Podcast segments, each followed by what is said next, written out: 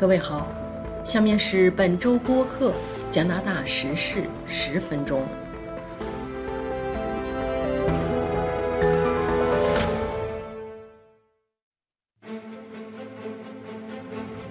下面是加拿大本周重要新闻：加拿大将继续维持对旅行者的口罩规定。安大略省新冠感染人数已达第六波疫情的最高峰。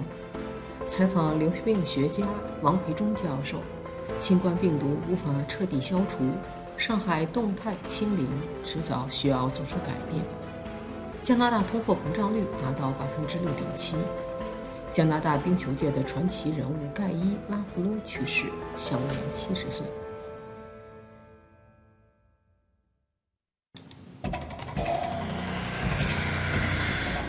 下面是一第一条新闻：加拿大交通部长奥马尔·阿布加布拉表示，联邦政府没有计划在不久的将来取消对加拿大航空和火车乘客的口罩要求。他是在美国佛罗里达州的一名联邦法官否决了拜登政府要求乘客在飞机和公共交通工具上戴口罩的规定之后发表上述评论的。美国法官凯瑟琳·金伯尔·米泽尔在裁决中说。美国疾病预防控制中心没有能够证明戴口罩的合理性。本周一晚上，美国交通安全管理局表示将不再强制执行口罩规定。美国各地的航空公司和机场迅速开始取消对乘客的口罩要求。加拿大交通部长奥马尔·阿布加布拉在卡尔加里接受采访时说：“他不会对美国的决定发表置评，但他说。”加拿大的政府基于科学数据，他说：“事实证明，口罩可以提供额外的保护。我们将继续遵循公共卫生专家提出的建议。”第二个题目：安大略省新冠感染人数达到第六波疫情最高峰。安大略省公共卫生官员在星期四，也就是四月二十一日说。该省感染新冠病毒的人数已经达到第六波疫情以来的最高峰，住院患者人数也将在一周内达到最高峰。他们预计，在此之后各项疫情数据将逐渐下降。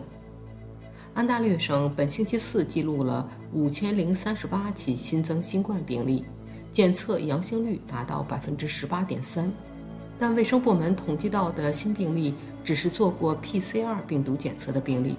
并不包括无症状等因素没有做检测的人。另外，星期四的数据包括二十四小时之外的积累人数。安省星期四有二百零七名新冠患者在 ICU 接受治疗，住院患者人数一千六百二十六人。到目前为止，加拿大的安大略省感染者总数积累超过一百二十三万人，已有一万两千六百七十八人死于新冠。安大略省各地的老人院总共新增二百六十九起病例，其中二百三十起是老人，三十九起是工作人员。从三月二十一日起，安大略省政府已经不再要求公众在学校、商店、餐馆等大部分公共场所戴口罩。医院、老人院、公交车辆原定在四月二十七日也取消口罩规定。但由于疫情的发展，省政府有可能会改变原定计划。第三个题目，采访流行病专家王培忠教授。目前加拿大正处于第六波疫情的爆发期，新感染病例、住院率都在上升，但相对来说，各省的疫情管控措施正在逐步放松。但在中国，从三月初开始，第一大城市上海出现新冠疫情复发，而它的动态清零目标、一系列严格的封城措施以及由此引发的次生灾害，已经成为争议焦点。加广中文台再次采访了加拿大流行病学专家王培忠教授，请他就清零防疫及中国上海与加拿大的抗疫模式做出对比。王培忠是多伦多大学的流行病学博士，加拿大纽芬兰纪念大学终身教授，多伦多大学公共卫生学院的兼职教授。他首先认为，人类与病毒已经有很长的共存历史，与病毒共存不是什么新鲜事，很多微生物、细菌、病毒都是与人类共存的。他表示，在医学有记录的历史当中，只有两种病毒——天花病毒和萨斯病毒，可以说是被彻底消灭了。世界卫生组织在一九八零年宣布，已经消灭了自然界中的天花病毒。他分析了天花病毒的特征：首先是病毒稳定，没有发生变异；第二是感染后就会出现症状，而且症状非常容易分辨，包括高烧、出疹子等；第三是传染期短。所以，医学家利用疫苗把天花病毒彻底消灭掉了。但是，新冠病毒不具备这些特征。这是一种单链 RNA 病毒，突变很快，不断变化。再有，它会隐性传播，尤其是奥密克戎出现后，隐性传播非常明显。第三，其传染期限不确定，因为新冠病毒的稳定性差，其疫苗无法达到如天花疫苗那样的百分之百的保护力，而且新冠病毒感染之后还会再感染。最重要的是。新冠病毒已经传播到世界很大范围，所以消灭清零几乎是不可能的。王培忠教授表示，从流行病学角度来看，很多病毒消灭不了，那就要控制，尽量减少它们对我们生活的影响。多数的微生物疾病都是依靠控制，比如荨麻疹、水痘等等。他介绍说，中国的清零政策是从武汉开始的，那是在爆发之初。我们不了解新冠病毒的特征，采取严格管理是有充分理由的。但是，随着新冠病毒在世界范围传播，清零变得越来越不可行，除非你与世隔绝。王培忠教授认为，到了现在，中国各大城市就算做到清零，意义也不大，因为中国毕竟要向外开放，要做贸易，一旦开放，就会让清零无法持续。或者是持续清零，但在经济和人民生活上付出沉重代价。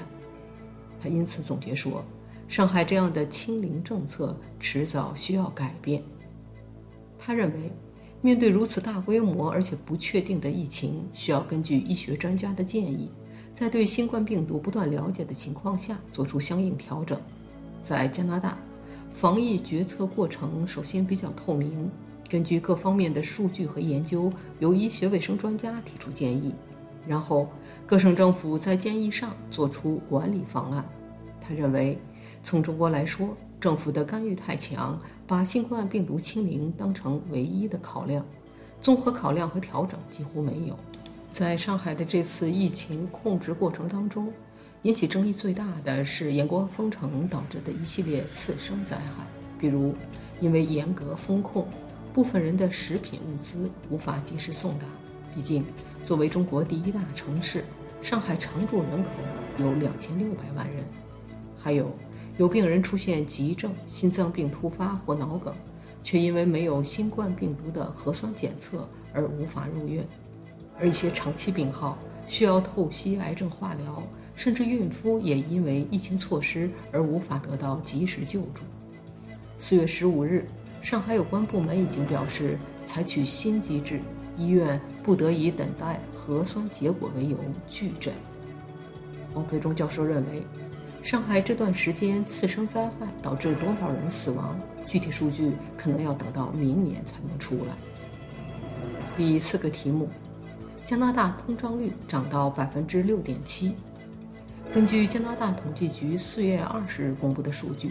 加拿大三月份的通货膨胀率是百分之六点七，比二月份又增加一个百分点，远远超过经济学家的预测，也是一九九一年实行商品服务税以来的最高水平。汽油的价格一年大幅上涨百分之三十九点八，食品价格上涨百分之八点七，家具价格上涨百分之十三点七。加拿大专家们认为，在加拿大。高通胀率将会维持到二零二三年，这将降低消费者的购买力并拉高利息率。第五个题目：加拿大冰球界的传奇人物盖伊·拉夫勒去世，享年七十岁。盖伊·拉夫勒是蒙特利尔加拿大人队的偶像级人物，他曾五次获得斯坦利杯。他在与癌症长期抗争后去世。盖伊·拉夫勒出生在魁北克省西部的一个小城，十岁就已经显现出打冰球的天赋才能。他在1971-72赛季首次进入蒙特利尔加拿大人队参加职业比赛。在魁北克省，他是一位家喻户晓的人物。